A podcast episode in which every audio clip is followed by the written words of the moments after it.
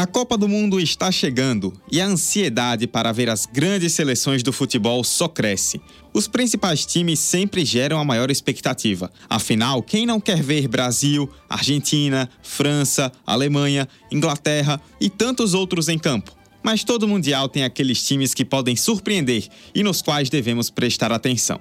Eu sou Eduardo Costa e no segundo episódio da série 45 na Copa, separamos cinco seleções, uma de cada continente, para você ficar de olho na Copa do Catar. Orlando para Pelé, Pelé domina no peito, de calcanhar para Zagalo, Zagalo prepara-se, tem Pelé, levantou, Pelé entrou de cabeça para o arco e gol! Repõe Garrincha para Djalma. Atira Djalma. Larga o arqueiro. Entrou Vavá. Gol do Brasil! Correu pela ponta esquerda, fraiu o Paquete, passou por ele, lança a pelota Pelé, Pelé dominou, Carlos Alberto está livre, correu, Carlinhos, atirou, gol! Gol! Baixo Tafarel. Vai partir, vai que é sua, Tafarel. Partiu, bateu, acabou! Acabou! Cafu já partiu na velocidade. Ele cortou para o meio. Lá veio o Clemerson. Rivaldo saiu para o Ronaldinho. Pé direito, bateu. Brasil! 45 de acréscimo. Começamos com a América do Norte e Central. E nós não temos nenhuma seleção estreante em Copas do Mundo em 2022, vale lembrar. Mas o Canadá foi quem chegou mais perto disso. Eles estiveram apenas uma vez em Mundiais, no México, em 1986. Na ocasião, os Maple Leafs caíram na fase de grupos com três derrotas em três jogos e nenhum gol marcado. Essa estatística evidencia que, apesar de ser uma potência econômica, o Canadá não tem grande tradição futebolística, diferentemente de seus companheiros de América do Norte. Entre os principais esportes nacionais estão hóquei no gelo, lacrosse, curling, basquete e beisebol. Mas nas próximas semanas, o futebol que a gente conhece bem trará um pouco de calor aos corações das geladas terras canadenses. Isso porque esta geração atual tem tudo para fazer história. Até esperava-se que o desabrochar do jovem elenco nacional viesse nas eliminatórias para esta Copa do Mundo, e talvez isso resultasse em uma disputa por vaga mas não se esperava uma explosão tão forte. Melhor campanha da história do Canadá na eliminatória da CONCACAF, terminando a fase final com a liderança geral, superando os outrora dominantes México e Estados Unidos. Foram oito vitórias, quatro empates e duas derrotas na fase final, batendo inclusive os dois rivais quando jogou em casa. Com um time jovem, rápido e envolvente, há de se observar os bons destaques individuais do elenco do técnico John Herdman, que já havia se destacado comandando a seleção feminina, conquistando duas medalhas olímpicas. Os principais nomes são o lateral, que pode jogar de tudo no fim das contas, Alfonso Davis, do Bayern de Munique, e o atacante Jonathan David, do Lille. Por outro lado, a experiência está no meia Atiba Hutchinson, do Besiktas, que aos 39 anos é o jogador com mais partidas pela seleção, 97, e agora, enfim, terá sua chance de jogar uma Copa do Mundo. O Canadá está no grupo F, ao lado de Bélgica, Marrocos e Croácia. Não será nada fácil, uma vez que os dois europeus são favoritos, a Croácia, atual vice-campeã, e a Bélgica, terceira colocada em 2018. Mas não se surpreenda se os Maple Leafs aprontarem das suas mais uma vez.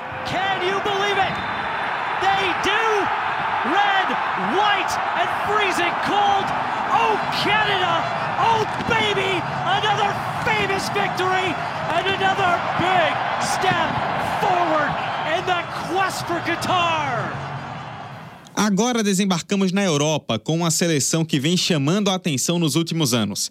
A Dinamarca já possui uma tradição no cenário internacional, tendo como grande glória o inesperado título da Euro em 1992. Mas em se tratando de Copas do Mundo, não é uma equipe tão assídua. Foram cinco participações na história. Dentre as mais importantes estão a de 1986, em que deu show na primeira fase e ficou conhecida como Dinamáquina, mas caiu nas oitavas para a Espanha, e a de 1998, que teve a melhor participação do país em todos os tempos. Na ocasião, a equipe que tinha como destaques o goleiraço Peter Schmeichel e os irmãos Brian e Michael Laudrup na frente, foi até as quartas de final e só caiu para o Brasil, perdendo por 3 a 2 em um jogo muito sofrido. Em 2018, os dinamarqueses voltaram ao Mundial após oito anos, caindo nas oitavas de final nos pênaltis em um jogo emocionante contra a Croácia, que viria a ser finalista.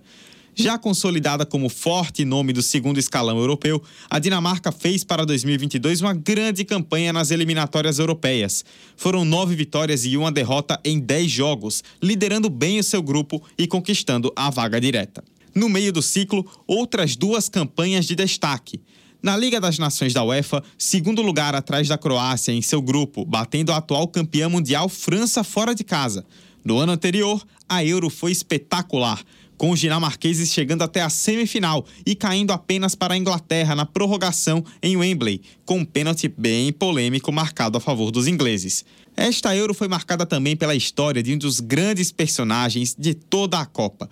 O meia Christian Eriksen, camisa 10 da seleção local, sofreu uma parada cardíaca na estreia da competição contra a Finlândia e quase morreu em campo.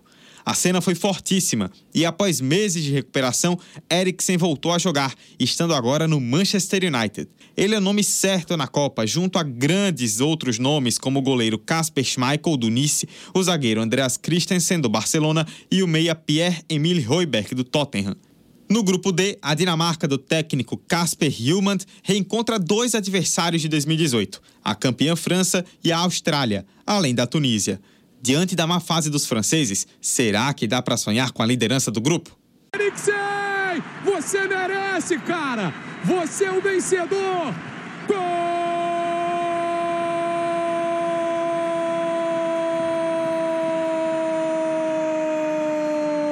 Da Dinamarca! Gol da vida! Gol do futebol! Gol de Eriksen! Seguimos e descemos na América do Sul, a nossa quebrada, para falar de uma seleção que volta à Copa após oito anos. O Equador tem apenas três presenças em Copa do Mundo: 2002, 2006 e 2014. A de 2006 na Alemanha foi a melhor. Foi a única vez em que a equipe passou de fase, caindo nas oitavas para a Inglaterra em um 1 a 0 duríssimo, decidido com um belíssimo gol de falta de David Beckham. Para voltarem ao Mundial, os equatorianos sabiam que precisavam fazer uma boa campanha em uma eliminatória da América do Sul que tem vários times nivelados na segunda prateleira. E conseguiram. Com sete vitórias, cinco empates e seis derrotas, Latri se classificou com uma rodada de antecedência e terminou a eliminatória na quarta posição. Em setembro de 2020, quando começou a qualificatória, vale lembrar disso, o Equador era a segunda pior equipe do continente no ranking da FIFA, e acabou surpreendendo. Há de se dizer que o elenco do Equador não é dos mais estrelados ou recheados com ótimos nomes. Os principais destaques vão para o experiente atacante Ener Valência, hoje no Fenerbahçe, e o goleiro Alexander Domingues, também experiente da LDU. Mas a seleção terá seu momento de exposição mundial. Sorteado no Grupo A, o Equador fará nada menos que o jogo de abertura da Copa contra o Catar no dia 20 de novembro. Ao lado da chave estão as duas grandes forças, Holanda e Senegal. Veremos mais uma campanha ruim ou os nossos quase vizinhos sul-americanos poderão surpreender novamente?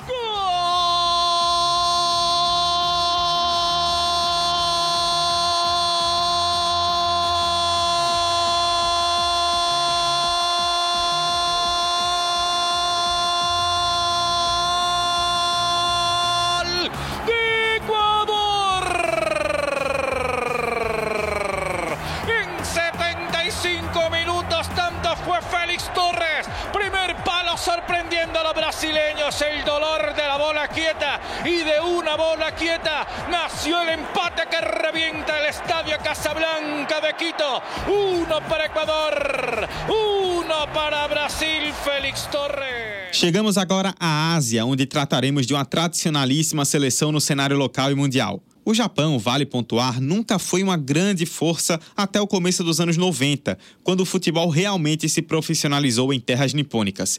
Dali em diante, o país emplacou Copas do Mundo em sequência. A do Catar será a sétima seguida. Nesse tempo, o Japão até mesmo sediou o Mundial, junto com a Coreia do Sul em 2002.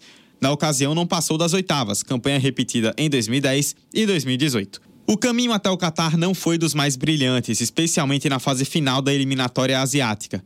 Mas os comandados de Hajime Moriyasu aceleraram na reta de chegada e conseguiram a classificação em segundo lugar no grupo, atrás da Arábia Saudita, Ambos mandaram a Austrália para a repescagem. Se a campanha não foi a ideal, o momento melhorou nas últimas semanas de preparação e os nipônicos já emplacaram vitórias contra Gana, Coreia do Sul e Estados Unidos. A mescla do elenco japonês é grande entre jovens e experientes. Por um lado, teremos novos nomes como o lateral Takehiro Tomiyasu do Arsenal e o meia Takumi Minamino do Mônaco. Por outro, figuras já conhecidas como o goleiro Eiji Kawashima do Strasbourg e os defensores Yuto Nagatomo do FC Tóquio, o segundo jogador com mais partidas pela seleção nacional, e Maya Yoshida do Schalke 04. O Japão enfim conseguiu se estabelecer como potência asiática e frequente em mundiais, mas ainda não deu salto para uma grande campanha. Para completar, neste ano terá pela frente um duríssimo grupo E, com Espanha, Alemanha e Costa Rica. A ver se os samurais, enfim, chegarão ao grande momento em Copas do Mundo.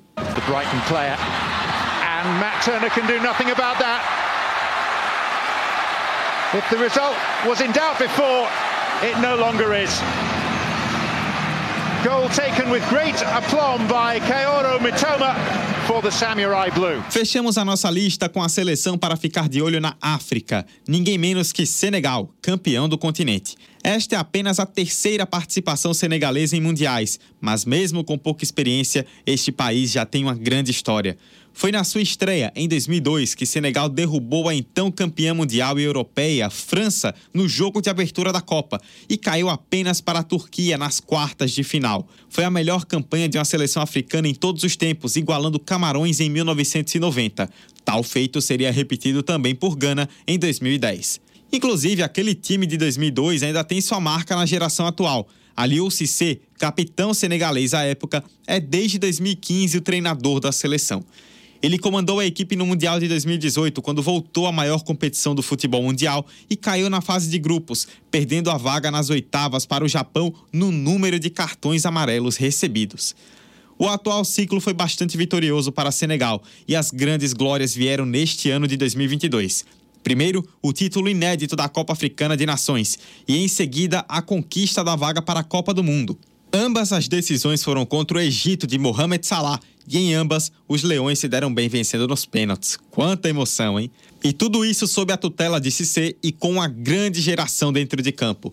O atual time senegalês possui craques de renome mundial e em grandes clubes. São os casos de Edouard Mendy, goleiro do Chelsea, Kalidou Koulibaly, zagueiro também do Chelsea, e o principal deles, Sadio Mané. O atacante do Bayern de Munique foi eleito segundo melhor da última temporada na Bola de Ouro e elevou seu status de lenda nacional ao marcar os pênaltis decisivos das vitórias contra o Egito na Copa Africana e nas eliminatórias. Sem dúvida alguma, uma das grandes estrelas a pisar no Catar.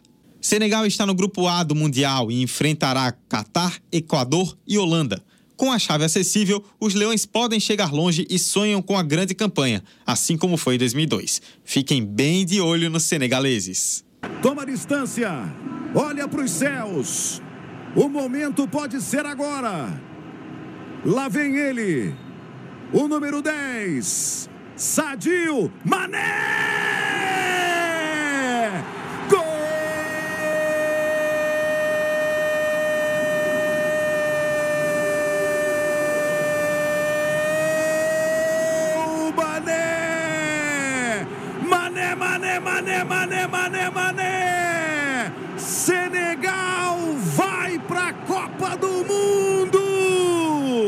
Essas são apenas cinco de várias seleções nas quais devemos estar de olho nesta Copa. E não se esqueça, tá chegando a hora!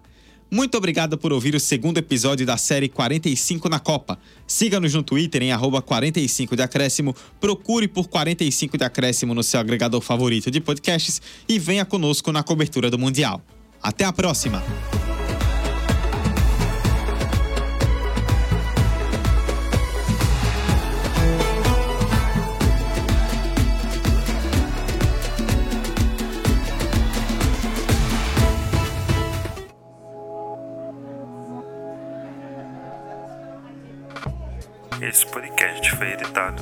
Café Preto Produções Sonoras.